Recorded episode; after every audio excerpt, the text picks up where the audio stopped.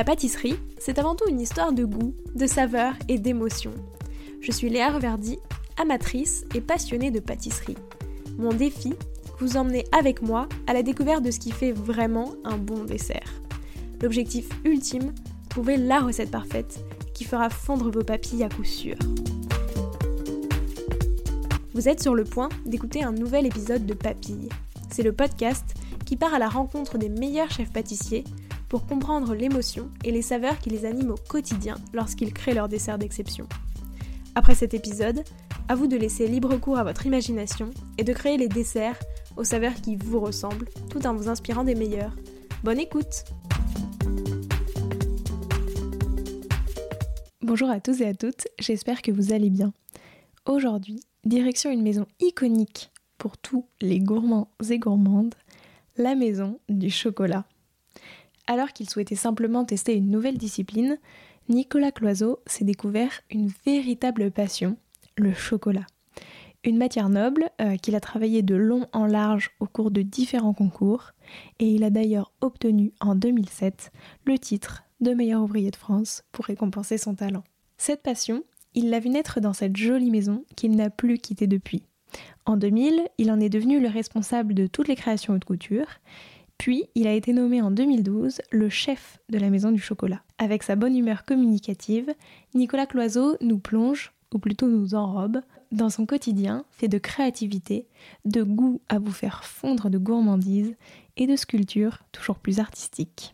Au menu du jour, les coulisses créatifs d'une grande maison et comment créer des gammes de chocolats différents pour le Japon, Hong Kong et les États-Unis, les histoires et petites anecdotes derrière ses créations les plus folles.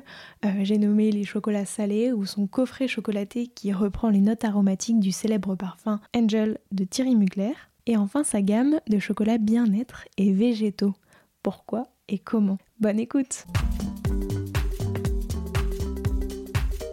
Bonjour Nicolas, comment vas-tu? Bonjour Léa, bah très bien. Je très heureux en tout cas de, pouvoir faire cet échange euh, avec toi euh, aujourd'hui. Bah ça moi aussi, avec grand plaisir.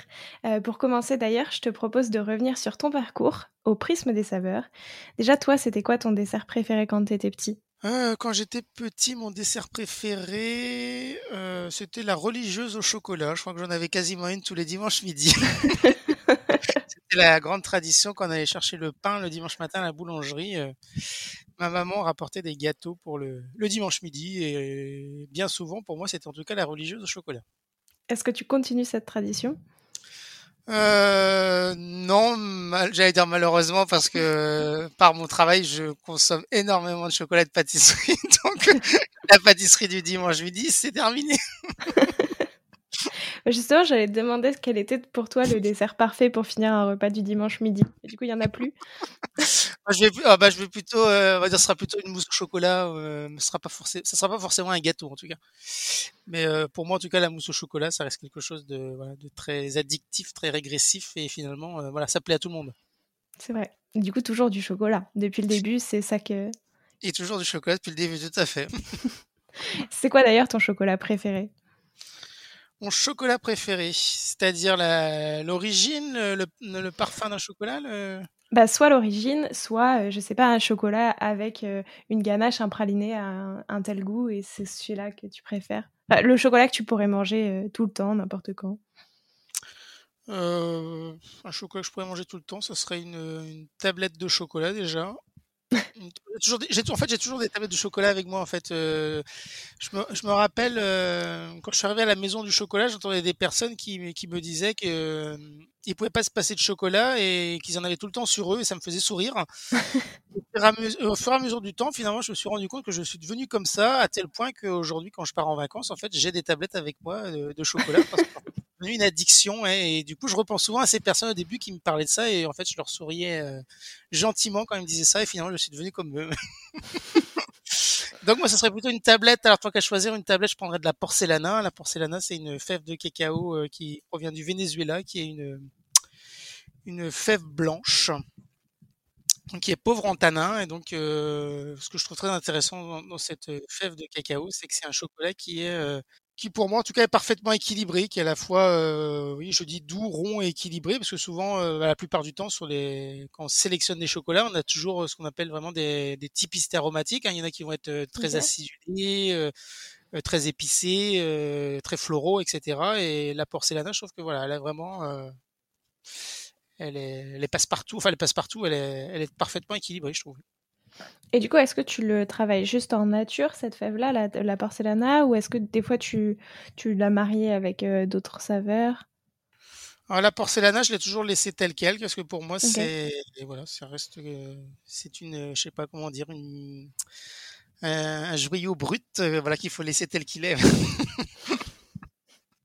Non, mais effectivement, je pense qu'il y a des chocolats comme ça, tu peux pas les, tu peux pas les travailler, ce serait les dénaturer. C'est pas forcément, oui, c'est pas forcément les avantager finalement. En fait, il y en a qui ont besoin de, voilà, faut les laisser euh, s'exprimer tels qu'ils sont. Oui, tout à fait. Euh, c'était quoi les saveurs de ta toute première création chocolatée, donc ton tout premier chocolat? Pour le coup, avec euh, une ganache, une, enfin quelque chose quoi. bah, mes premières créations bah, je repense à 2012 quand j'ai été nommé euh, chef de la maison du chocolat où j'ai sorti un, coffret sur la Bretagne. Parce qu'à la maison, vous allez, à la maison du chocolat, vous allez avoir des, chocolats iconiques et vous allez avoir aussi des, des collections éphémères. Et donc en 2012, j'ai sorti ma première collection éphémère qui était euh, une thématique sur la Bretagne puisque je suis breton. Et donc euh, voilà, j'ai des, des, souvenirs de ces chocolats que j'ai faits qui voilà qui sont restés, qui, enfin qui restent en moi, hein, qui sont euh, une ganache euh, caramel beurre salé, euh, une, une, ganache à la à la pomme et au chou chêne. Il y avait aussi un du chocolat au lait avec des éclats de, de des éclats de comment s'appelle de de sable breton. Ouais. Donc euh, voilà, ça c'est vraiment des, voilà, des chocolats qui me parlent beaucoup en tout cas. On est à la fois dans le côté, euh, bah encore j'allais dire euh, addictif et régressif. c'est un petit peu notre métier qui veut ça. c'est vrai. Et ta toute dernière création, c'était quoi les saveurs? Nous sommes, nous sommes. Je suis un peu perdu parce que je suis en train de travailler sur mes chocolats de 2023 en ce moment. Ah oui. Mais du coup, tu prépares tous tes chocolats un an en avance, tu sais exactement euh, quelle sera la prochaine saison. Bah tout à fait. Là en ce moment, je suis en train de, bah, je suis en train de terminer la Saint-Valentin 2023 et là je vais dans 15 jours, je vais commencer Pâques 2023. Je commence à peu près entre 12 ah et 18 mois à l'avance à peu près puisque en fait, le service création, c'est le premier service à la maison du chocolat qui va qui va démarrer une, une, une collection et et tant que le service création n'a pas commencé ses produits, bah, finalement, personne ne peut commencer derrière, puisque après, derrière, ça va engendrer tout le travail de, du service achat sur l'approvisionnement des matières premières, la planification euh, euh, des productions qui vont être à mettre en place, ça va être euh, le marketing avec qui on va écrire le storytelling, ça va être la communication pour les dossiers de presse. Euh, donc voilà, donc du coup, tant que moi j'ai pas démarré, personne ne peut démarrer. Donc c'est pour ça que finalement, comme je suis le premier, il faut que je démarre euh, très en amont en fait. Mais finalement, ah je trouve que c'est assez plaisant finalement de de créer une collection de Noël quand on est à Noël, de créer une collection de Pâques quand on est à Pâques, c'est c'est presque à la limite plus logique hein, que de faire Noël pendant l'été. Hein. Donc euh, oui, c'est ce que j'allais dire. C'est l'avantage, parce que si là tu travailles Pâques de l'année prochaine, au moins on est toujours un petit peu dans la saison de Pâques, donc tu as plus d'inspiration. Euh. j'ai les matières premières en tout cas euh, à disposition aussi, parce que quand vous devez faire une collection de Noël en plein été avec des produits que vous êtes censé trouver à Noël, c'est un peu compliqué quand même. Hein. oui, c'est vrai. Et du coup, qu'est-ce que qu'est-ce que tu as prévu un petit peu déjà pour euh, la Saint-Valentin de l'année prochaine? Est-ce que tu vas rester sur des enfin je sais pas euh, des saveurs qu'on avait déjà un petit peu cette année? Est-ce que tu changes complètement? Tu fais comment généralement? Tu as eu une thématique précise sur chaque année? Euh, oui, c'est ça en fait, c'est qu'on va partir, on va partir sur une thématique. Donc, bah, ça peut être des thématiques très variées. Hein. Sur des collections comme la Saint-Valentin, j'ai pu travailler sur des sur des collections qui évoquent euh, les jardins de Paris. Vous voyez, euh, voilà. Euh, enfin, si on me demande de d'où vient mon inspiration, ça peut être tout simplement de se balader dans un jardin à Paris et finalement, suite à ça, de se dire, ben voilà, je vais faire, je vais faire quatre chocolats qui représentent quatre jardins parisiens. ça peut être aussi une collection, on va dire, qui évoque le chic parisien, parce que la, la Saint-Valentin, en tout cas pour la Maison du Chocolat, c'est une collection qui est très importante pour le pour le Japon puisque au. Japon, euh, la Saint-Valentin, c'est comme euh, Noël en France. Ah oui. Euh, sur le principe, en fait, à la Saint-Valentin, c'est que vous avez les, les femmes qui offrent du chocolat à tous les hommes de leur entourage. Donc une femme va offrir du chocolat euh, à son mari, à son père, à son grand-père, à son patron, à son voisin, à son cousin. à- Donc euh, voilà, pour les femmes, c'est un petit peu compliqué pour la Saint-Valentin au Japon. Ça coûte excessivement cher. Oui, c'est vrai. Euh, et donc du coup voilà, je, porte beaucoup d'attention en tout cas quand voilà quand je vais créer ces collections, en tout cas de, faire attention en tout cas euh, voilà à la clientèle japonaise. Euh, et, et donc voilà, faut que ce soit des, des parfums qui soient voilà très très délicats, qui qui soient aussi assez évocateurs de Paris parce que bon, enfin pas que les Japonais, mais c'est vrai que les Japonais apprécient particulièrement Paris. Donc euh, comme on est une marque parisienne, c'est aussi euh, l'occasion pour euh, la Saint-Valentin en tout cas de donner un côté assez romantique à travers à travers Paris. Donc d'où justement voilà, ça peut être l'évocation des jardins parisiens, ça peut être l'évocation de d'endroits emblématiques dans Paris. Et de là après ben va découler euh, va découler des parfums. Bah, là par exemple euh, euh, pour euh, la Saint-Valentin 2023, j'ai travaillé euh, sur une ganache au miel donc avec un, un miel de Paris. Ah oui, oui. Donc voilà, comme ça, voilà, on va pouvoir à la fois allier Paris et puis allier aussi euh, les matières premières, parce que c'est pas juste de raconter une histoire aussi, il faut que les produits aussi euh, euh, racontent aussi euh, racontent aussi euh, cette histoire. hein. Donc les jardins parisiens, c'était aussi par rapport aussi à des à des arbres ou à des fleurs qui sont assez dominantes dans chacun de, ces, jardins parisiens. Et là, par exemple, euh, du coup, le produit est lié un petit peu euh, au produit final et au chocolat final qui va être créé. Est-ce que euh, tu as choisi d'abord, enfin, d'abord tu voulais travailler les jardins parisiens et ensuite tu as sélectionné du coup le miel de Paris qui fait écho?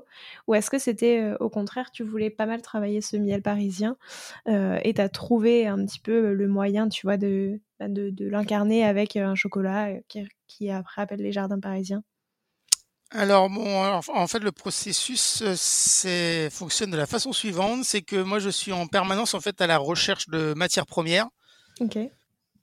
Et parce que en fait, quand je trouve des matières premières, euh, je, je peux pas, je peux pas par exemple dire bah tiens voilà j'ai euh, j'ai rencontré un, un producteur, euh, un producteur de je sais pas qu'est-ce qu'on peut dire, euh, allez un producteur de, de noisettes. J'ai trouvé des super noisettes. Euh, allez hop, euh, la semaine prochaine je vais faire euh, un chocolat à la noisette. Ouais. Euh, en fait, euh, je, je, je peux pas faire ça parce que du coup, moi, je vais, euh, comme, comme la maison du chocolat va vendre des, des produits à la fois euh, aux États-Unis, au Japon et à Hong Kong. Donc en fait, il, y a tout un processus après au niveau de la, au service, au service qualité de la maison du chocolat sur la réglementation, puisqu'en fait, il faut qu'on, il va falloir qu'on s'assure que justement que cette noisette, en termes de réglementation, d'analyse bactériologique, en fait, euh, va passer à la fois, euh, bah, évidemment en France, mais va passer aussi aux États-Unis, va passer aussi au Japon et va passer aussi à Hong Kong. Donc en fait, euh, moi, je suis en permanence à la rencontre et à la recherche de matières premières. Et ensuite, le service qualité, en fait, va va va s'assurer que de la vali- validation de ces matières premières. Donc ça, c'est un processus qui est long. Et c'est vrai que tout à l'heure, quand euh, je te disais que finalement, je commence entre 12 et 18 mois à l'avance, quand je commence à ce moment-là, ces matières premières-là sont déjà validées. Ouais. Donc, c'est-à-dire qu'en fait, moi, dans mon processus créatif, c'est que quand je vais choisir une thématique sur euh, les jardins parisiens, euh, les matières premières que je vais choisir, ce sont des matières premières qui ont déjà été validées auparavant, en fait. Donc, du coup, j'ai en permanence, comme je dis, euh, euh, des matières premières sous le coude. J'ai une bibliothèque virtuelle de goût euh, en moi, et en fait, je pioche dedans, en fait. Mais je vais pas, je vais pas me dire, euh, là cette année, je vais faire les jardins parisiens. J'ai besoin, euh, Ouais. j'ai besoin euh, telle telle fleur, je vais aller la chercher. En fait, c'est trop tard. Moi, à ce moment-là, quand je vais faire les jardins parisiens, je vais piocher dans ce que j'ai et qui a déjà été validé précédemment, en fait. D'accord. Ah oui, donc effectivement. Et ça, c'est vraiment toi, du coup, qui source euh, en allant toi-même euh, chercher des produits, les découvrir, ou est-ce que pour le coup, tu as des équipes euh, qui te proposent des produits, ensuite tu les, tu les testes, tu les goûtes? Alors, ce, ça peut être moi parce que voilà, je suis, on va dire, omnubilé par une matière première que que, que, que j'ai envie de travailler. Donc euh, voilà, je vais passer beaucoup de temps à la chercher. Euh, ça peut être euh, aussi pendant pendant que je suis en vacances, hein, que je me voilà, que je suis en vacances dans une région, d'aller voir un petit peu ce qu'il y a dans la région et finalement voilà de rencontrer aussi des, des producteurs. hein. Euh, ça peut être pendant mes déplacements aussi, hein, puisque du coup, euh, comme je vous disais, je, à travers ces chocolats qui sont vendus euh, aux États-Unis, au Japon à Hong Kong, ben voilà, j'ai l'occasion d'y aller et donc de découvrir aussi des matières premières dans ces pays-là. Ça peut être aussi des fournisseurs qui m'envoient tout simplement des échantillons de leurs produits pour me demander un avis en termes de goût, si, si, si, moi je trouve ça bien ou pas bien, et finalement moi ça me fait rebondir en me disant mais moi je trouve ça super, ça m'intéresse de travailler avec vous. Euh, voilà, ça marche dans les deux sens en fait. Hein. Euh, ça c'est pour toute la partie qui est hors chocolat, puisque pour la partie chocolat, par contre, je vais travailler en étroite collaboration avec ce qu'on appelle un, un, sourceur. Donc un, un sourceur, un, sourceur, c'est un agronome de formation hein, qui sait pas forcément faire un praliné ou une ganache, mais qui a la capacité en fait de me trouver des fèves de cacao avec des, ce qu'on appelle des typicités aromatiques, donc des goûts bien particuliers puisque nous on va travailler sur des ce qu'on appelle des cacaos fins ces fameux cacao aromatiques qui ont des, des notes bah, tantôt euh, de fruits jaunes, de, de, fruits rouges, des floraux, des boisés, des fumés, des fruits secs. Et donc là, euh, évidemment, moi, j'ai pas le temps de, de parcourir toute la ceinture équatoriale parce que le cacao pousse à 20 degrés de latitude nord et sud de l'équateur. Donc vous en avez à la fois en Amérique, en Afrique, en Indonésie. Oui. Et donc, euh, moi, ma préoccupation, c'est vraiment d'avoir un petit peu comme un, un parfumeur, d'avoir un orgue à parfum avec toute une palette en fait de chocolat avec des typicités aromatiques différentes. Et donc là, en fait, ça va plus être le, un, travail que je vais demander à un sourceur finalement de me trouver justement ces différentes fèves de cacao qui ont ces différents goûts. Et par contre, c'est vrai que quand j'ai l'occasion euh, et qu'il m'a trouvé ce que je, ce que je cherche, bah, ça m'arrive d'aller le rejoindre aussi sur les plantations ce qui lui permet de me sensibiliser vraiment sur voilà, tout, tout ce processus euh, qui est qui est fait et pour moi de plus facilement pouvoir aussi en parler euh, voilà quand je dois en, parler à travers euh, l'élaboration d'une collection. Donc voilà la sélection des matières premières, c'est très très très vaste en fait. Hein. Effectivement. Et pour le chocolat, c'est pareil, ils doivent être validés bien en amont et en fait, tu as une banque entre guillemets de chocolat que tu peux utiliser de nouvelles origines et tout. Alors j'ai, alors c'est le même principe ouais, tout à fait au niveau du service qualité. Donc je vais avoir tout un, un panel, on va dire, de, de, chocolat, de chocolat standard, donc avec, euh, comme je disais tout à l'heure, hein, les fruités rouges, les fumés, les, les boisés, les floraux, qui vont me servir en fait pour les, les chocolats iconiques de la maison du chocolat. Hein, donc ces chocolats qui vont être vendus toute l'année. Et par contre, je vais demander aussi à mon sourceur de, pour certaines collections euh, bien spécifiques, par exemple la collection de Noël voilà, de faire un chocolat sur mesure pour Noël, qui lui sera, euh, on va dire, ça sera une, un petit peu comme la porcelaine. Je vous disais tout à l'heure, c'est vraiment un, diamant brut, d'avoir vraiment un chocolat spécifique qui est en toute petite quantité, qui va nous servir pour une collection éphémère, donc qui va, qui va servir pour Noël, qui sera uniquement pour Noël et qu'on retrouvera à travers euh, euh, un bonbon de chocolat dans le coffret, qui pourra servir pour faire la pièce artistique, qui pourra servir pour faire la mousse de la bûche. Et finalement, ce chocolat juste pour Noël sera le sera le, fil conducteur de cette collection de Noël. D'accord. Ça représente quoi pour toi la chocolaterie? La chocolaterie, qu'est-ce que ça représente? C'est à la fois euh, très technique, c'est c'est très complet parce que c'est à la fois un côté très technique, un côté euh, très artistique. Euh, et que bah, finalement juste avec du chocolat en fait on a euh, des possibilités infinies finalement puisqu'on peut s'exprimer oui, à travers le goût et à travers le, visuel en fait. Comment est-ce, enfin, quand est-ce que toi, tu as commencé vraiment à t'intéresser au chocolat et à comprendre toutes ces possibilités que cette matière euh, offrait? En fait, j'ai démarré par un, apprentissage en pâtisserie. Et quand j'ai fait mon apprentissage en pâtisserie, ben, j'ai utilisé du chocolat et j'ai eu le sentiment finalement que euh, bah, il y avait plein de choses à faire avec le chocolat, sauf que quand vous utilisez le chocolat en pâtisserie, bon bah c'est bien souvent pour faire juste des gâteaux. Et donc, euh, bah, à l'issue de ma formation de pâtissier, finalement, je me suis dit, je vais, voilà, je vais consacrer euh, quelques années à faire que du chocolat pour vraiment apprendre à maîtriser cette cette matière première. Et donc, comme je vous disais tout à l'heure, je suis euh, donc breton, donc j'ai été voir le chocolatier le plus réputé dans la région de Bretagne où je suis né. Et à l'époque, bah, ce chocolatier en fait n'avait pas de, poste à pourvoir. Et donc euh, c'est lui qui m'a qui m'a dit bah Nicolas si, si, ça te gêne pas de partir à Paris, euh, il faut aller travailler à la maison du chocolat. Moi je ne savais pas qui c'était la maison du chocolat, j'en avais jamais entendu parler. J'ai envoyé mon CV à voilà à une entreprise que je ne connaissais pas. Et voilà, deux semaines après, bah, été embauché puisque en fait pendant la période de Noël, hein, comme nous c'est une période où on va produire beaucoup, donc on va prendre, on va prendre beaucoup de, de personnes pendant la période de Noël. Donc je, je, suis arrivé pendant cette période de Noël en fait. Hein. Et puis euh, bah finalement voilà, je suis resté, je suis resté trois ans. Et au bout de ces trois années, j'étais sur le point de repartir justement pour retourner en Bretagne ouvrir ma pâtisserie puisque finalement j'avais vu ce que je voulais voir. Hein. J'avais voilà, j'avais appris voilà un petit peu toutes les, techniques liées au chocolat. Et c'est à ce moment-là finalement que le fondateur de la Maison du Chocolat, donc qui se nommait Robert Lynx, m'a proposé de rester à la Maison du Chocolat et de mettre en place en fait un atelier dédié aux, pièces artistiques, puisque c'était c'était pas le cas à l'époque, il n'y en avait pas. C'est-à-dire que quand on faisait des pièces à Pâques ou à Noël, c'était un petit peu un petit peu panique à bord. Hein, trois semaines avant Pâques, c'était un petit peu vite vite. Il y a Pâques qui arrive, euh, faut faire des faut faire des pièces, donc c'était fait voilà un petit peu rapidement. Et donc euh, voilà, Monsieur Lynx m'a proposé de mettre en place un service vraiment dédié à ça pour que voilà on sorte des, des collections euh, des collections artistiques de façon régulière et puis que voilà que ça change chaque année. Moi à l'époque j'avais j'avais 24 ouais, 24 ans, je crois, 24, 25 ans. Et donc, du coup, bah, finalement, il me donnait carte blanche, mettre en place un service, de former une équipe. Donc, finalement, ben, voilà, c'était une très belle opportunité. Donc, finalement, je suis resté. Donc, j'ai mis cet atelier en fait en place. Et parallèlement à, à cet atelier, c'est là que j'ai commencé à faire des concours. Et donc, je me suis pris au jeu des concours. Donc, j'ai rencontré, euh, j'ai remporté différents prix. Et donc voilà, quand après vous êtes, on va dire, une bête à concours, bah, vous voulez toujours le concours euh, qui est au-dessus. Donc j'ai fini par passer celui de meilleur ouvrier de France en, en 2007. Et puis euh, bah, à l'issue de ce, ce, concours, voilà que j'ai obtenu, je pense que voilà ça a conforté finalement le fondateur de la Maison du Chocolat que après l'artistique, bah, il m'a confié finalement ce que lui faisait parce que Robert Lynx créait les recettes, hein, les recettes de ganache et de praliné.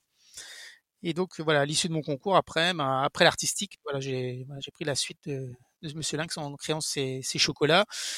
Et après, bah, finalement, au fur et à mesure du temps, je me suis rendu compte aussi que, bah, que au-delà des recettes iconiques, c'était aussi important finalement de, de créer, créer des, des, collections éphémères, de créer des collections aussi un petit peu qui, euh, qui, qui, je sais pas comment dire, qui nous bousculent, qui nous interpellent aussi, puisque euh, au-delà des collections de Pâques et de Noël, on va dire qui sont assez récurrentes, euh, c'est aussi à la Maison du Chocolat de voilà de, de, de repousser, je dirais, les, les, limites du chocolat à travers des, des collections voilà qui peuvent interpeller. Euh, je pense justement en l'occurrence à une collection que j'ai sortie il y a quelques années sur des chocolats salés. Où vous retrouviez par exemple un chocolat au cèpe, un chocolat à l'olive noire, un chocolat aux oignons caramélisés. Euh, j'ai travaillé sur des, un coffret de chocolat aussi avec une, une ganache au caviar avec la maison Petrosian.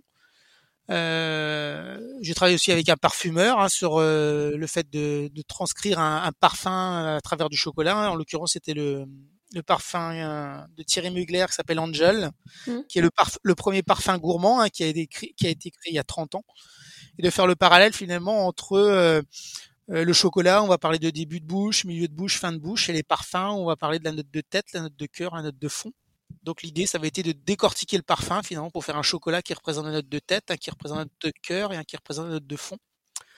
Et plus récemment, j'ai travaillé aussi avec un, médecin nutritionniste en fait pour euh, repenser, on va dire, la, la, ganache plus dans un esprit de naturalité et de bien-être, hein, puisque finalement, quand on parle d'une ganache, c'est de la crème, c'est du chocolat, c'est du beurre.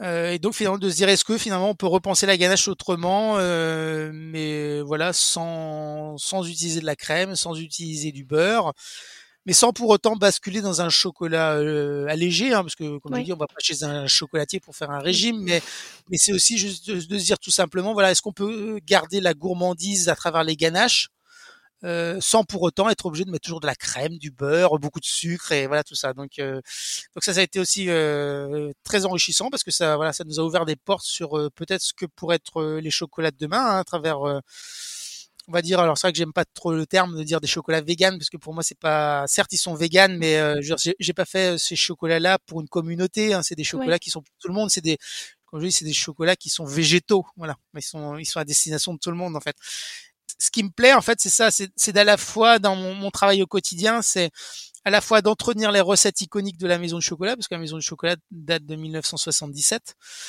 Donc il y a tout ce travail qui est euh, voilà d'entretenir ces recettes iconiques pour qu'elles restent au goût du jour. Donc à la fois pour euh, euh, je dis toujours que c'est la partie la plus difficile de mon travail parce que ces recettes iconiques, en fait, c'est un petit peu comme les numéros 5 de chez Chanel. Il faut savoir les toucher sans les toucher parce que vous avez une clientèle historique, en fait, qui a grandi avec. Hein. Moi, je suis face à une troisième génération. Hein. Il y a eu les grands-parents, les parents. Maintenant, j'ai les petits-enfants qui arrivent à la maison du chocolat. Donc, c'est des, des personnes qui ont grandi avec ces chocolats-là et donc de les garder au goût du jour, vous pouvez pas passer de tout l'un à tout l'autre en fait. Donc c'est des petites retouches qui sont faites au fur et à mesure du temps et qui sont indispensables parce que au-delà de notre clientèle historique, c'est aussi de séduire bah, toute une nouvelle génération de de personnes qui ne connaissent pas la maison du chocolat et vous les séduisez pas avec des chocolats qui euh, datent des années 70. Donc voilà, c'est tout l'art en fait de toucher sans toucher pour garder cette clientèle historique et tout en séduisant une nouvelle euh, génération de clients. Euh, la deuxième, le deuxième axe de travail, bah, c'est ce qu'on a évoqué tout à l'heure, les collections éphémères. Donc là, ça va être des collections pour la Saint-Valentin, des collections pour Pâques, euh, il y a une collection aussi pour, en général, on fait une collection aussi pour l'été. Et le troisième axe de travail, c'est ce que je viens d'évoquer là à l'instant avec toi, c'est euh, vraiment d'ouvrir des portes sur le chocolat de demain à travers ces chocolats salés, ces chocolats euh, végétaux, ces chocolats aux notes iodées à travers le caviar. Et ce troisième axe de travail, en fait, c'est vraiment de de se dire on prend le temps finalement euh, parce que évidemment une collection de Pâques faut bien qu'elle sorte à Pâques, une collection de Noël faut bien qu'elle sorte à Noël. Ici le troisième axe de travail c'est plus de se dire voilà on ouvre des portes sur ce que pourrait être le chocolat de demain mais sans contrainte de temps parce que finalement on sait pas où on va. Quand je vous dis euh, on veut faire du chocolat vegan, enfin vegan, végétal. En fait, je, je sais pas si c'est, c'est possible, c'est pas possible. Est-ce que ça sera bon, pas bon, j'en sais rien. Donc finalement, voilà, si on a besoin d'un an, on prend un an. Si on a besoin de trois ans, on prend trois ans. Si on a besoin de cinq ans, on prendra cinq ans. Et comme je dis, à l'issue de ça, voilà, s'il en sort quelque chose, eh ben c'est très bien, on en sortira un coffret. Et si euh, ça n'aboutit à rien, enfin rien, on n'en fera pas un coffret, mais de toute façon, on sera forcément enrichi de quelque chose. Mais je veux dire, je vais pas sortir quelque chose juste pour des questions, on va dire, de communication et de marketing. Si on le sort, c'est parce que, euh, entre guillemets, voilà, parce que je, je l'assume et je peux me regarder dans une glace. Mais ce qui, ce, qui, ce qui, est très important aussi au-delà de ce troisième axe de travail, comme je vous disais tout à l'heure, j'en reviens au premier, hein, c'est là où c'est un cercle très vertueux, c'est quand on parle d'entretenir le premier axe de travail, d'entretenir ces recettes iconiques, je les entretiens parce que justement il se passe quelque chose dans le troisième axe de travail en fait. Et en fait, sans ce troisième axe de travail, je pourrais pas finalement euh, entretenir euh, les recettes iconiques. Et, et donc du coup voilà, c'est ces trois axes de travail dans mon travail de création qui avancent à des rythmes en fait différents, mais euh, j'ai, on a besoin des trois axes en fait pour euh, pour avancer. Et c'est en ça que voilà mon, mon, mon métier est passionnant en fait. Alors déjà j'ai plein de questions parce que c'est passionnant ce que tu viens de me dire. Euh, moi je voudrais revenir premièrement sur les chocolats salés. Oui. c'est un peu en version chocolat de demain, c'est ce que j'ai compris. Du coup, comment est-ce que tu les as pensés dans le sens où est-ce que aussi, enfin, quand est-ce que tu vas, enfin, pour quelle dégustation tu les as pensées? Est-ce que c'est une dégustation du coup plutôt au moment, je sais pas, de l'apéro, qui est un moment salé? Est-ce que euh, malgré tout, ben, puisque c'est du chocolat, ça reste très sucré et en fait euh, c'est surtout pour surprendre et quand même le déguster, euh, je sais pas, à la fin d'un repas? Enfin, est-ce que tu peux m'expliquer un petit peu comment est-ce que tu as pensé ça et pour, pour quel usage? Alors le troisième axe de travail, en fait, c'est euh, c'est vraiment des, des ressentis personnels. Hein. Je veux dire, faut pas imaginer qu'on fait des, des grandes études clients de marketing qui disent euh, qu'est-ce qu'attend le client et il faut faire ce qu'attend le client. Ici, c'est vraiment plus des, des ressentis euh, personnels et c'est vrai que la première collection des chocolats salés, c'est c'est venu naturellement parce qu'en fait, moi, je suis issu d'une famille de cuisiniers et donc ayant grandi dans la gastronomie, voilà. Euh, ça m'a paru juste naturel de creuser cette piste finalement, de faire des chocolats salés. Euh, et, et, quand je les ai pensés, bah finalement, c'était aussi de se dire euh, ces chocolats ne peuvent pas être des chocolats comme euh, les chocolats classiques, c'est-à-dire en, en termes de dégustation. Enfin, c'est tout à fait pertinent hein, ce que tu dis. Hein, c'est que voilà, c'est des chocolats qui étaient destinés alors soit pour l'apéritif ou soit comme je disais en pré-dessert, c'est-à-dire entre le fromage et le dessert. Voilà. Mais c'était des chocolats en fait qui euh, un chocolat à la maison du chocolat en général pèse on va dire entre 7 et 9 grammes. Là ces chocolats salés étaient aux alentours des 3 grammes. Donc en fait l'idée c'était vraiment juste d'en faire une toute petite bouchée parce qu'en fait on les aurait fait en format 7 7 9 grammes, ça en aurait été écœurant en fait. Et là l'idée c'était vraiment voilà, c'était juste du 3 grammes. Donc ça vous donnait vraiment voilà cette sensation voilà qui, qui passait sans être écœurant.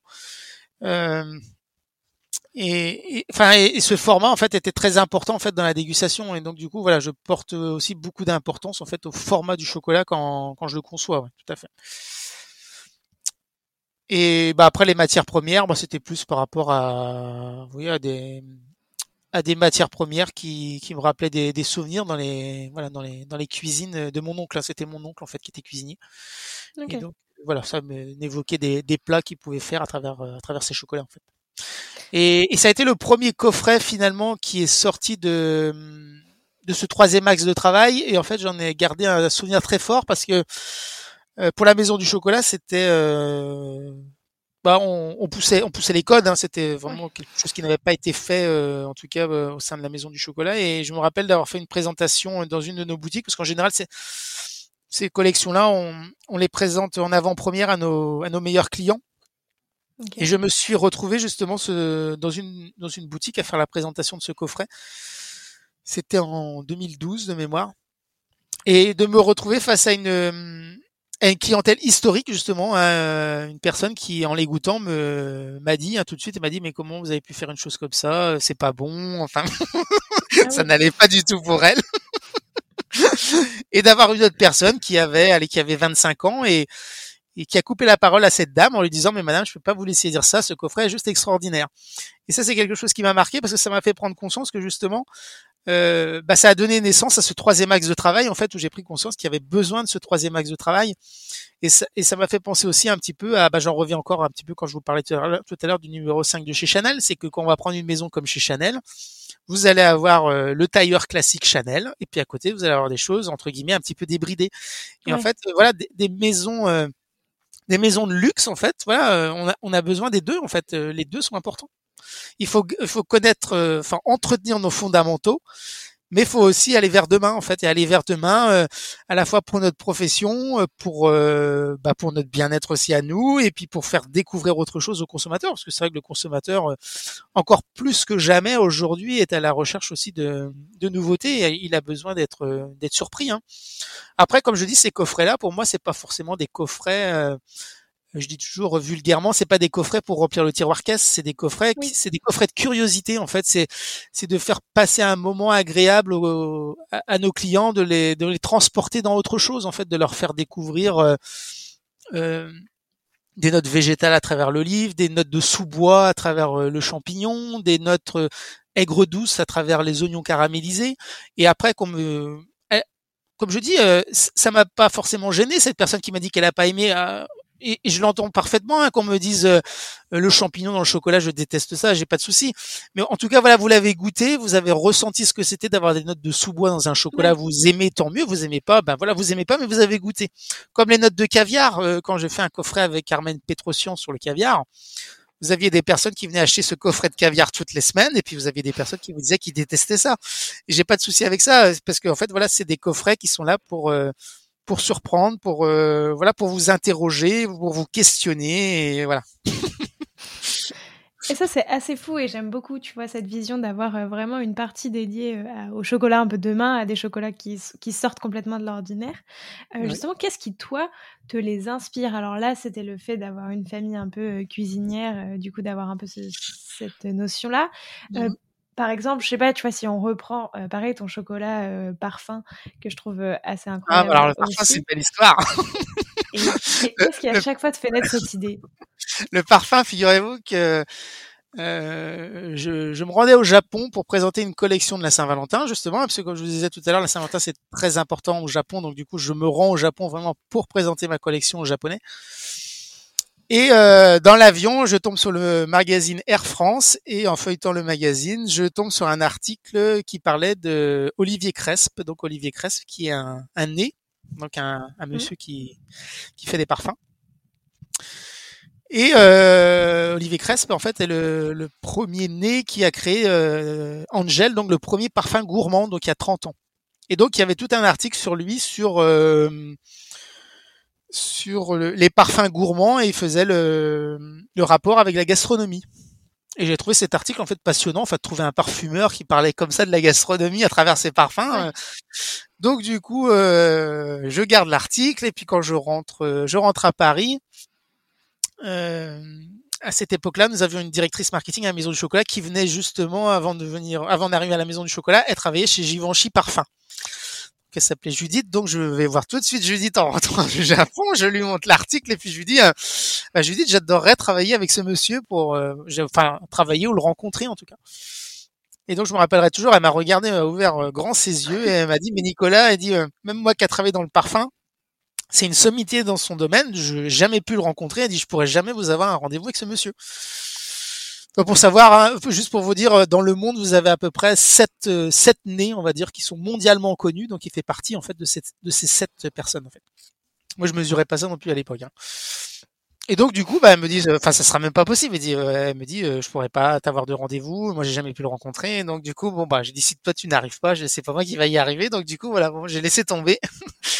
Et puis, euh, en fait, euh, 4-5 euh, mois après, elle est, arrivée dans mon bureau et puis elle m'a dit comme ça, bah Nicolas, je crois que votre vœu va être exaucé, vous allez pouvoir travailler avec Olivier Cresp. et, en fait, ça s'est fait parce que bah, c'était en 2017 et en 2017, en fait, le Parfum Angel fêtait ses 25 ans. Mmh. que c'est 30 ans cette année. Et donc, bah, en fait, le Parfum Angel souhaitait, pour ses 25 ans, en fait, créer un, un, coffret de chocolat, donc voilà, qui réponde au parfum puisque c'était un parfum gourmand. Et donc, ils nous ont contacté à la Maison du Chocolat. Et donc, euh, voilà, la, la collaboration s'est faite comme ça. Donc, euh, voilà, mes chakras étaient déjà très ouverts. donc, c'est un coffret sur lequel j'ai eu beaucoup de plaisir à travailler parce que bah, Olivier Cress m'a envoyé euh, à travers à travers les collaborations aussi. Ce que je cherche, c'est aussi, bah, comme je disais, hein, c'est de, de, pousser les limites, c'est d'aller de d'envoyer les clients ailleurs, mais même moi aussi, hein, finalement, c'est de m'envoyer où j'aurais jamais été. Et là, ce qui a été très intéressant dans, dans, dans, la dans le décortiquage de ce parfum, justement, comme je vous ai expliqué tout à l'heure, un début de bouche, milieu de bouche, fin de bouche. Donc le début de bouche, ça allait parce qu'on était dans les espéridés. Donc les espéridés, c'est les agrumes. Donc là, ça allait. Le milieu de bouche, bah, c'est tout le parfum gourmand d'Angel. Donc là, c'était du praliné, euh, de la barbe à papa, euh, des cranberries, euh, euh, donc là, voilà, on avait travaillé sur un, ce qu'on appelle un bicouche dans notre euh, jargon professionnel. Hein, c'est deux recettes qui sont superposées. Il y avait un, praliné amande noisette et dessus il y avait une guimauve euh, à la barbe à papa avec des, des petits morceaux de cranberry dedans. Donc voilà, c'était très très addictif et très gourmand. Et le, la note de fond du parfum Angel, c'était du patchouli. Et donc là, il me dit, bah Nicolas, il va falloir faire une ganache au patchouli. Alors là, je dis, je sais pas comment on fait. donc voilà, c'est en ça voilà que ça a été euh, très intéressant parce que alors pour moi, j'ai voilà, j'ai découvert le, patchouli hein, qui a des notes, euh, des notes un petit peu de sous-bois, des notes un petit peu végétales, d'humus. Alors donc c'est très particulier évidemment de mettre ça dans un chocolat tout seul et donc du coup voilà ça a été aussi de euh, d'y ajouter un petit peu de vanille, hein, parce qu'il y a de la vanille aussi dans, dans le gel. Et donc du coup là c'était le chocolat était extraordinaire parce que vous aviez ces, ces notes de vanille qui explosaient en bouche. Et en fin de bouche, vous aviez justement ces notes de patchouli qui arrivaient, mais voilà qui étaient euh, voilà qui étaient très élégantes. Vous aviez pas du patchouli plein la bouche, mais vous aviez ces notes voilà très très végétales, de sous-bois, un petit peu d'humus, hein, qui étaient euh, voilà très intéressants et qui justement faisaient permettaient de faire découvrir autre chose. Ouais. Et pour une collection comme le végétal, bah là, je, dis c'est oui, ça, ça, vient tout à fait de moi puisque euh, je dis quand je suis arrivé à la maison du chocolat, j'avais euh, j'avais 22 ans. Et je dis toujours que je, je consomme euh, je consomme mensuellement ce que consomme annuellement un Français en chocolat. Je sais pas si vous connaissez la, la, consommation annuelle d'un Français, Léa. Non. Vous n'avez pas une idée? Je ne connais pas. Non, pas du tout. Enfin, je sais pas, 2 kilos? Ah, on est à plus que ça, on est à 7 kilos. Ah ouais, 7 kilos? 7 kilos par an, donc moi c'est ce que je consomme par mois. Et donc voilà, quand vous avez 22 ans que vous en consommez 7 kilos, tout va très bien, sauf que quand vous avez euh, la quarantaine passée, ça fait pas le même effet. Et voilà, je suis tout simplement parti de ce constat-là, de me dire, voilà, Nicolas, à ce rythme-là, en consommant toujours 7 kilos de chocolat par mois, il va falloir faire quelque chose. et donc, du coup, ça a été tout simplement de se dire, sans, comme je vous disais, sans se dire, voilà, je vais passer dans, je vais vous faire des chocolats allégés, euh, light, parce qu'il faut que je maigrisse. C'était pas ça. C'est de se dire, euh, certes, je consomme 7 kilos de chocolat par mois, mais je veux dire, voilà, est-ce que je peux repenser le chocolat euh, différemment finalement pour euh, pour plus être, être, dans un esprit de naturalité et de bien-être? Ouais. Donc c'est pour ça que voilà, on a on a travaillé donc avec le, le médecin nutritionniste euh, Thierry Anne sur le fait de finalement de se dire ben est-ce que finalement la crème on pourrait la remplacer par euh, plutôt des jus de fruits? Et mmh. puis euh, le beurre, donc qui est une matière grasse animale, qui est une matière grasse saturée, est-ce que finalement on pourrait pas la remplacer par une matière grasse végétale, qui est une matière grasse insaturée? Donc on est passé du beurre en fait à de, à de l'huile végétale. Sauf qu'évidemment, quand on mélange du jus de fruits avec de l'huile, on n'a pas du tout, ça va pas apporter la même texture dans une ganache que quand on mélange de la crème et du beurre. Hein. Vous doutez bien, les textures sont pas du tout pareilles. Donc il a fallu en fait, on va dire, texturer notre jus de fruits et notre huile pour se rapprocher de la texture qu'on peut avoir avec de la crème et du beurre. Donc on est venu à rajouter en fait des fibres euh, naturelles dedans. En l'occurrence, ce sont des fibres de chicorée. Et donc c'est ce mélange jus de fruits, fibres du chicorée et huile en fait qui nous permettent de retrouver cette texture qu'on peut avoir quand on mélange de la crème et du beurre. Donc ça, ça a été vraiment la première étape euh, sur laquelle on a travaillé avec Thierry Yann, c'était vraiment déjà de se focaliser sur le fait de pouvoir retrouver une texture équivalente en fait euh, par rapport à une ganache classique. Et donc là, c'est pareil quand on commence à faire ça, on sait pas, on sait pas, on sait pas où on va, on sait pas du temps qu'on aura besoin. C'est pour ça aussi que ce, dans ce genre d'exercice, je vais aussi m'entourer de personnes aussi. Hein. Je vais pas démarrer tout seul parce que dire finalement je vais faire des ganaches végétales. Oui, mais alors des, des ganaches végétales, des matières premières, il y en a pléthore. Je pourrais tester des matières premières pendant dix ans. Euh. Donc euh, là, l'idée c'était d'avoir un, un, nutritionniste finalement qui vous guide un petit peu en disant plutôt ci ou plutôt ça, plutôt euh, telle huile ou pas ou pas telle huile. Euh, et donc du coup, quand on a trouvé la texture, la deuxième étape après, ça a été plutôt en fait de se dire, ben maintenant qu'on a la texture, et ben là maintenant on peut imaginer un coffret finalement, de, de créer un coffret pour sortir une collection de chocolat. Là, ça devient déjà plus concret. Et donc là, du coup, euh, finalement, on s'est dit, bah, poussons le bouchon jusqu'au bout, créons un, un, coffret avec des, des recettes de ganache euh, qui viennent enrichir naturellement les, les valeurs, enfin les, les valeurs nutritionnelles qu'on vienne enrichir les, les, ganaches des valeurs nutritionnelles qu'il y a déjà dans le chocolat. C'est-à-dire que je donne un exemple très simple. Hein, euh, je pense que tout le monde sait que dans le chocolat, il y a des antioxydants. Oui. Alors, bah, après tout, faisons une ganache euh, avec quelque chose qui nous apporte encore davantage d'antioxydants. C'était ça l'idée finalement. Donc de se dire, bah, on va faire une ganache avec de la grenade. Donc on va apporter à travers la grenade encore plus d'antioxydants. Euh, le chocolat contient du magnésium. Bon, la graine de courge contient du magnésium, donc on va faire un chocolat à la graine de courge. Et donc du coup, on, est, on, a, travaillé comme ça, donc pour donner euh, naissance à ce coffret qui s'appelait Bien-être, qui est sorti en, en 2018. Euh, et donc à l'époque, euh, dans le, sur le même principe, quand on parle de naturalité et de bien-être, finalement, je me dis, ben, on va remplacer le sucre blanc raffiné par un sucre qui est plus naturel. Et donc, on s'est pas posé plus de questions que ça. Un sucre naturel, bah, j'ai pris tout simplement du, du, miel. Oui. Et donc tout va bien, voilà. et donc, on sort le coffret, et c'est justement à ce moment-là, finalement, en boutique. Euh, donc voilà, le coffret a eu beaucoup de succès. Et en fait, on a eu une clientèle qu'on n'attendait pas du tout en boutique avec ce coffret-là. Ce sont justement les véganes. Sauf que malheureusement, ce coffret n'était pas vegan puisqu'il y avait du miel dedans. Ah oui, bah oui.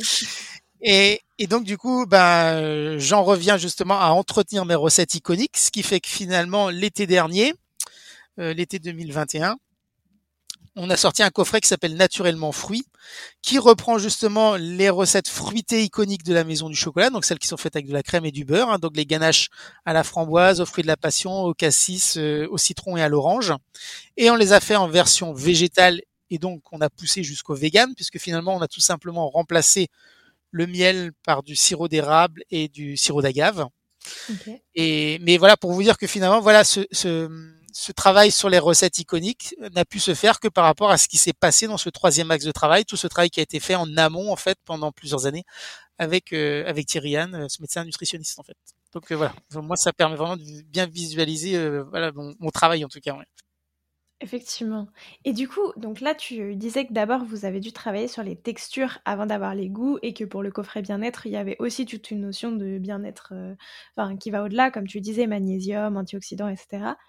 Est-ce que euh, en vegan, en version euh, végétale complet, tu pourrais justement imaginer tous les chocolats possibles avec toutes les ganaches possibles ou est-ce que tu vois, finalement, il y a, certains produits avec lesquels euh, c'est pas envisageable parce qu'on n'arrive pas du tout à retrouver la texture.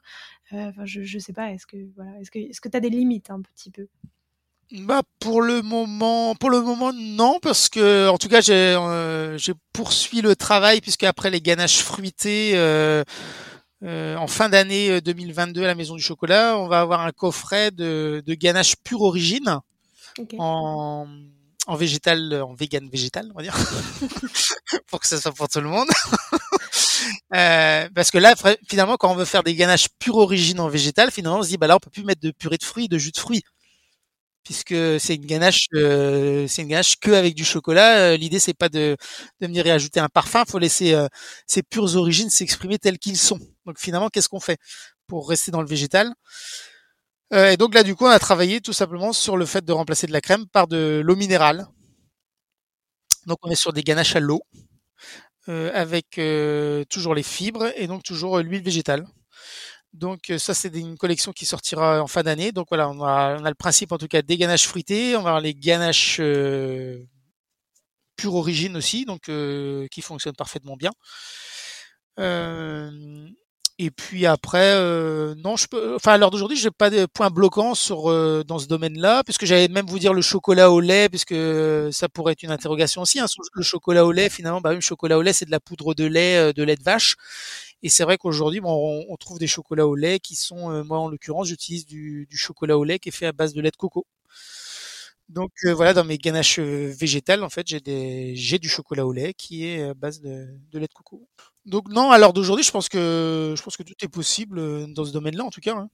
Mais non, maintenant, en fait, comme je dis, c'est ce qui est intéressant, c'est de, de, faire vivre les deux euh, les deux sortes de chocolat en boutique et de voir un petit peu le ressenti des clients finalement. De euh, est-ce que finalement euh, dans trois ans, bah, le végétal ce sera plus un sujet, ça aura juste été un phénomène de mode? Est-ce que finalement dans quelques années la crème et le beurre dans le chocolat, ça sera plus un sujet parce que plus personne n'en mettra? Ou est-ce que finalement, mmh. Euh, dans cinq ans, quand vous arriverez dans une chocolaterie, on vous proposera systématiquement la version euh, entre guillemets animale ou végétale. C'est difficile à dire en fait aujourd'hui. Euh, ça, donc c'est vrai que la maison du chocolat, on a fait le choix en tout cas d'avoir les les deux et de voir un petit peu finalement le retour client, voir un petit peu comment ça ça évolue en fait. Parce que c'est vrai qu'aussi après, comme je dis, je suis pas aussi radical en disant euh, faut tout l'un ou faut tout l'autre. Hein. Moi, j'ai aujourd'hui, j'ai plus le sentiment finalement. Ce qui est intéressant, en tout cas sur les ganaches fruitées, c'est que celles qui sont à base de, de crème et de, de beurre, c'est presque des ganaches, je trouve, qui vivent bien pendant les périodes d'automne et d'hiver. Vous savez où on a besoin un petit peu de de, je sais pas dire, un petit peu de, c'est un peu plus réconfortant, un peu plus chaud, voilà, c'est ça. Et puis euh, les versions végétales, on est plutôt justement dans les jus de fruits et, et l'huile végétale, on est plutôt dans des choses qui sont qui sont plus légères, qui sont peut-être plus digestes aussi, hein, euh, et, et qui sont plus fruitées aussi. Hein et donc qui correspondraient peut-être plus à des collections pour le printemps et l'été. Hein. Donc ça peut peut-être être aussi euh, une évolution aussi du chocolat, de se dire finalement voilà on a les, on a les collections printemps-été, les collections automne-hiver aussi. Hein. Là tout est possible, hein, les, voilà, ouvert à l'heure d'aujourd'hui. C'est le client aussi, euh, voilà, on va avoir un petit peu les retours des, clients. Justement sur ces collections à chaque fois des, chocolats un petit peu de demain, euh, qu'est-ce que tu retiens des retours clients? Est-ce que souvent ça te pousse à continuer à faire euh, d'autres collaborations de ce type Est-ce que au contraire, enfin, est-ce que tu les laisses en version très très éphémère pour juste pouvoir goûter et puis de toute façon ça sera, enfin tu vois, c'est pas que c'est pas les meilleures ventes, mais par rapport au chocolat emblématique, forcément j'imagine que c'est pas reçu de la même manière. Quel retour un petit peu tu as par rapport à ça?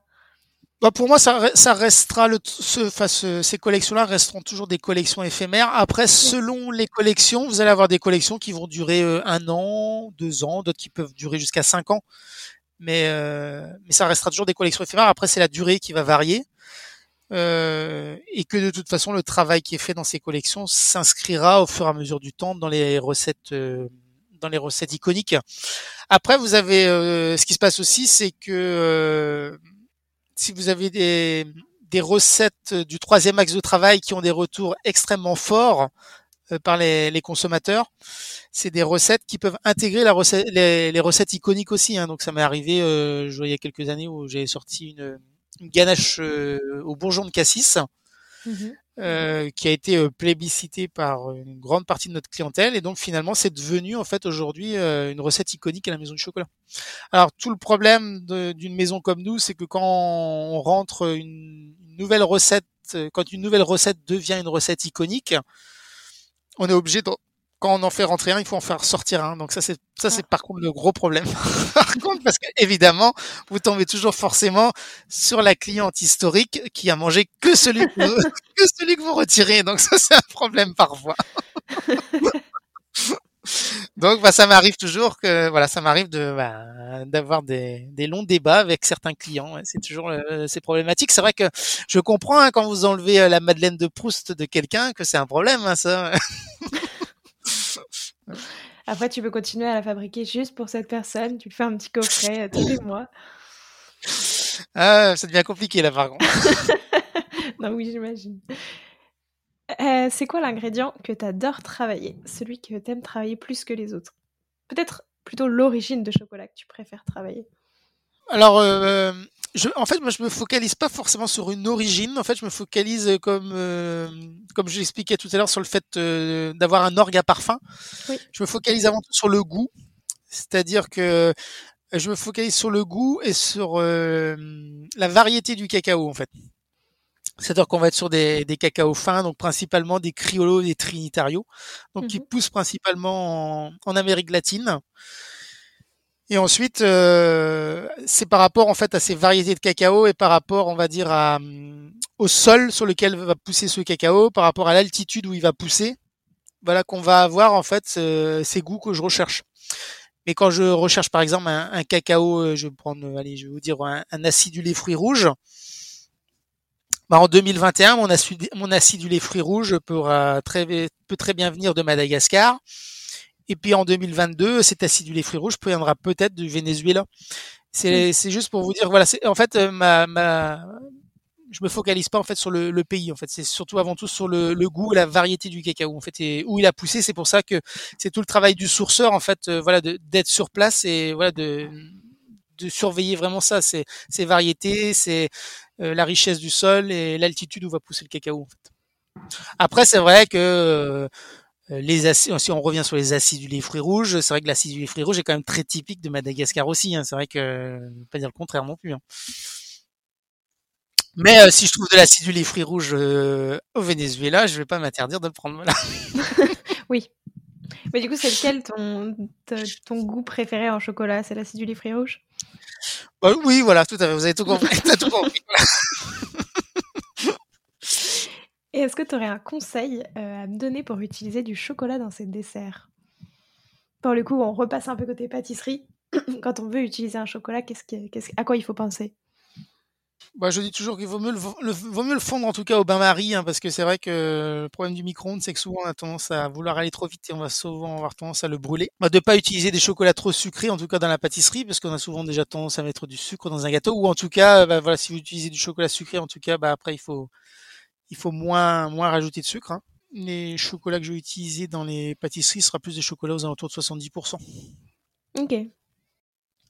Alors après, j'ai souvent, souvent tendance à mettre un petit peu aussi de, de ce qu'on appelle du pur pâte dans notre jargon, hein, c'est-à-dire c'est du cacao du 100%, bah, qui va apporter un petit peu de ce que j'appelle de la, du punch, un petit peu de longueur en bouche en fait. faut vraiment avoir ces notes, euh, presque ces notes cacaotées, hein, parce que je vais faire la différence entre les notes chocolatées et les notes cacaotées, hein, parce que voilà, le note cacaoté, ça va être justement le, le côté un peu fève de cacao. Côté euh, chocolaté, ça va être justement ce côté chocolat et sucre en fait. Donc euh, voilà, c'est, je dis toujours que le, le pur pâte, le 100%, c'est un petit peu le sel du chocolatier. Donc c'est toujours, j'ai souvent tendance à mettre un petit peu de pur pâte comme ça, vous voyez, comme euh, ben voilà, comme j'ai grandi dans une cuisine, oui, oui, c'est ça, on retrouve encore l'âme du cuisinier derrière tout ça. Mais il y a cette petite pointe de, de 100% que je vais mettre à droite et à gauche. Ouais. Pour assaisonner. voilà, c'est ça, ouais, tout à fait. Alors merci beaucoup. Euh, maintenant, je te propose de te prêter au jeu du questionnaire de Proust des saveurs. Déjà, même si du coup j'ai compris qu'il n'y a pas une seule origine et qu'on travaille plutôt en goût, euh, si malgré tout tu ne, tu ne devais plus utiliser qu'une seule origine de chocolat pour tes créations, ce serait laquelle? Bah, j'irai chercher la porcelana qui se trouve au Venezuela quand même. hein. Donc euh, voilà, ce sera le Venezuela. C'est quoi ton péché mignon? Mon péché mignon, c'est un plateau de fruits de mer parce que je suis breton, donc euh, voilà. Du coup, travailler en chocolat, ça donne les chocolats iodés euh, salés.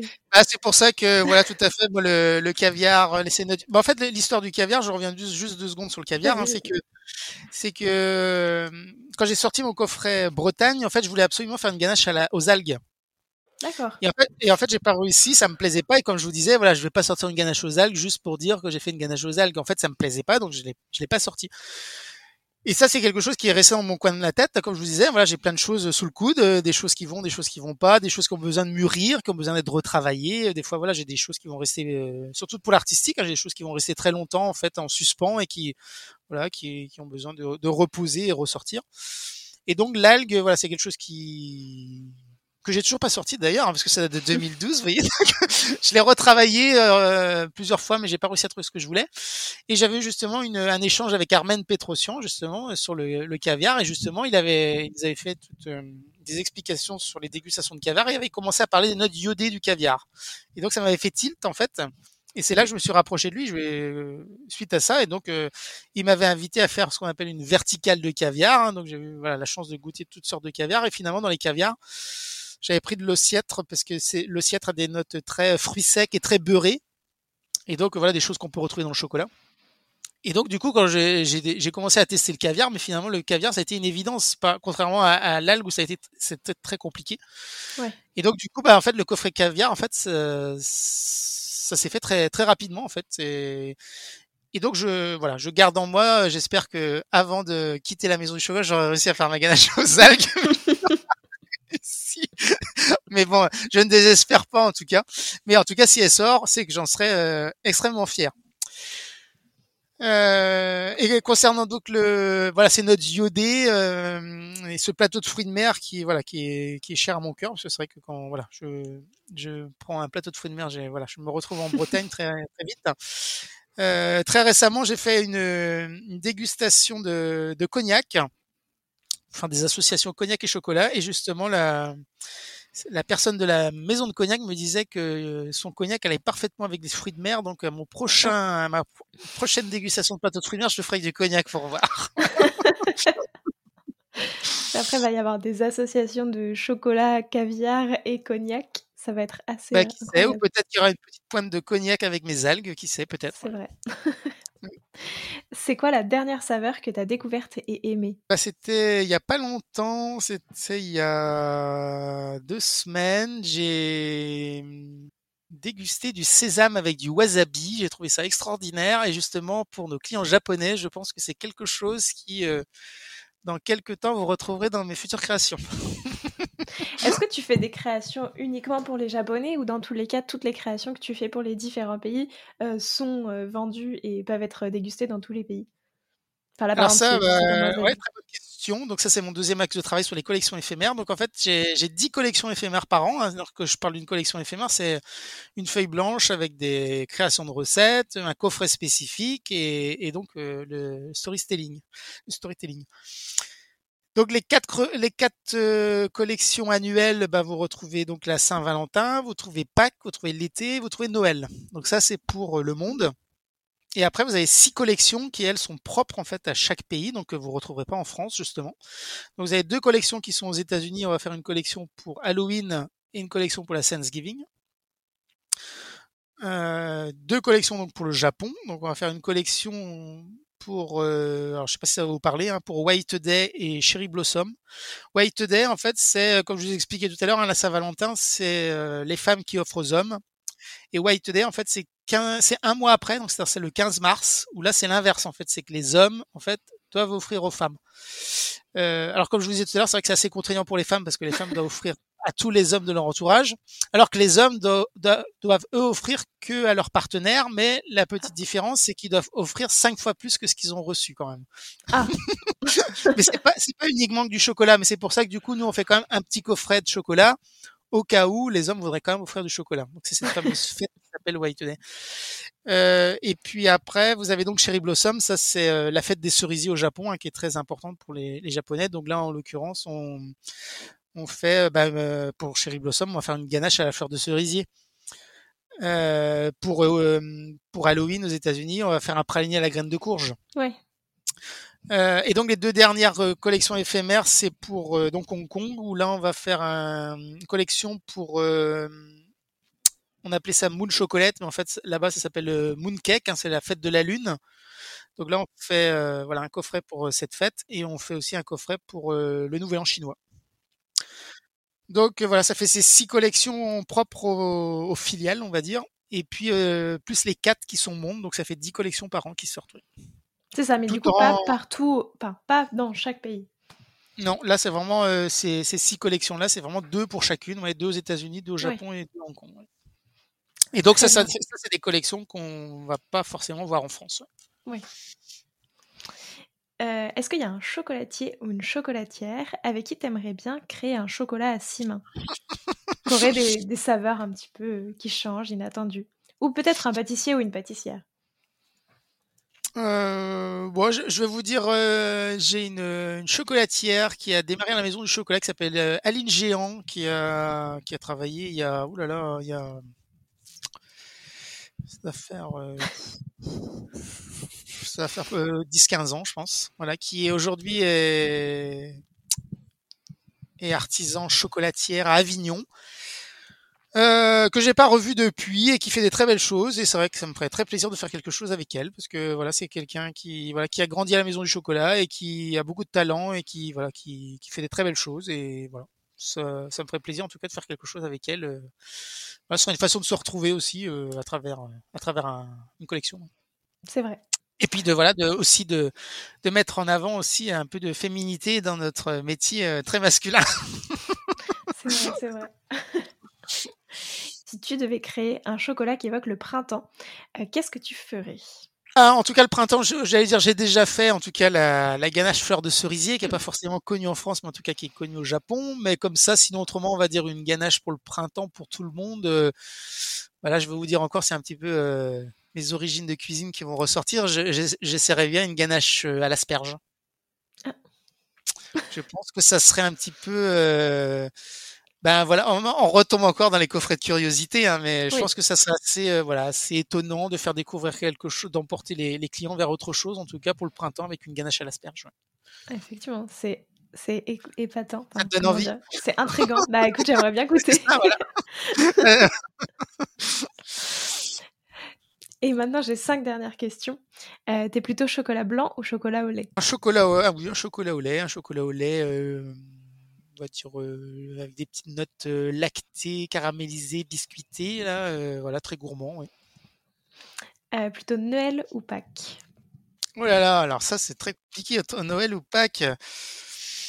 Euh, pff, allez, je dis Pâques parce que Pâques c'est un côté euh, très, euh, c'est très ludique, c'est très enfant et c'est vrai que je dis toujours dans notre euh, notre métier de création, il faut toujours regarder une âme d'enfant pour euh, rester Ouais. créatif. Donc euh, parce que c'est vrai que enfin, à la Maison du Chocolat, les collections comme Noël ce sont des des collections qui sont un peu plus adultes, on va dire. On est plus dans dans l'élégance, la sobriété, le chic parisien, on va dire. Alors qu'à Pâques, on va plus être dans quelque chose de plus ludique, euh, plus destiné aux enfants. Donc Oui, tu euh, peux voilà, plus voilà.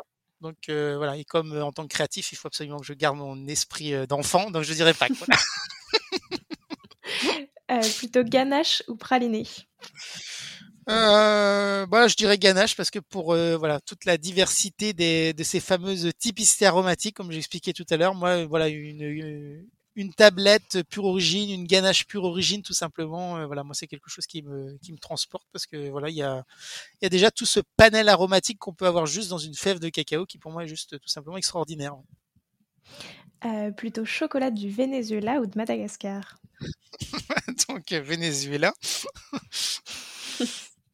Et pour Pâques, euh, plutôt poussin craquant ou œuf plume, qui sont deux des créations qui Ah. sont en ce moment euh, du coup à l'honneur. Euh, bah, je dirais le poussin craquant parce qu'il a ce côté euh, voilà très très ludique, très enfantin. L'œuf plume, euh, bah, l'œuf plume, il est presque plus comme une collection de Noël parce qu'il a un côté très très chic Ouais. et très élégant. Euh, c'est vrai que finalement cette collection de Pâques, je pense que pour la première année, finalement, voilà, elle, elle traite à la fois des deux. Vous avez à la fois le côté très très ludique, euh, régressif, addictif, et puis euh, la grande pièce, l'œuf plume, vous êtes voilà dans quelque chose qui est très euh, très chic, très élégant, euh, très beau. C'est vrai. Euh, bah écoute, merci beaucoup Nicolas. Euh, J'aime bien demander à mes invités un défi euh, pâti- enfin, chocolatier à nous lancer, à me lancer et à tous les auditeurs et auditrices euh, qui aimeraient le réaliser aussi. Soit, je sais pas, un chocolat à tester, une, une recette à faire ou quoi que ce soit. Est-ce que tu aurais un, un petit défi? Bon, on m'a soufflé l'idée quand même. Euh, en fait, Léa, on va- faire des, on fait, on, on va faire des ateliers le 5 et 6 avril où je vous propose en fait de réaliser votre poussin craquant. Donc, mon défi, c'est de, de, de vous inviter à venir faire votre poussin craquant. Voilà, Ah bah, pour qu'il écoutez, soit aussi plaisir. beau que le mien. Ah bah oui Alors ça, c'est pas sûr. Bah, c'est ça le défi, hein, parce que si je vous dis juste euh, allez venez venez le faire, tout va bien. Non, c'est pas tout va bien, c'est que je mets un peu de pression quand même. La pression est là. Bah, écoutez, avec grand plaisir. En tout cas, c'était un plaisir d'échanger avec vous. Moi aussi, et ça m'a fait vraiment très plaisir et je trouve ça euh, passionnant. Euh, J'aime beaucoup toute cette dimension et en plus de voir euh, à quel point dans une grande maison euh, comme la Maison du Chocolat, il y a beaucoup de place bah, à la créativité avec tous tes coffrets super originaux et qui sont très intrigants. Donc merci beaucoup. Je te laisse le mot de la fin. Est-ce qu'il y a quelque chose que tu aimerais rajouter? Rester gourmand et c'est vrai que rester gourmand et comme je dis aussi c'est vrai qu'aujourd'hui euh, voilà on nous dit de faire attention à tout euh, de pas manger trop de ceci de trop de cela. Je pense qu'il faut manger de tout mais manger juste raisonnablement. Et et, et c'est et, en- et c'est comme ça qu'on restera. Je sens je, je suis persuadé aussi gourmand en fait voilà. Faut faut, faut rien s'interdire mais euh, voilà faut juste le faire avec euh, parcimonie voilà. Et mangeons du chocolat. bien entendu du chocolat avant tout Merci beaucoup. J'espère que cet épisode vous a plu et moi je vous dis à la semaine prochaine en compagnie de Marion Guetelet. Prenez soin de vous.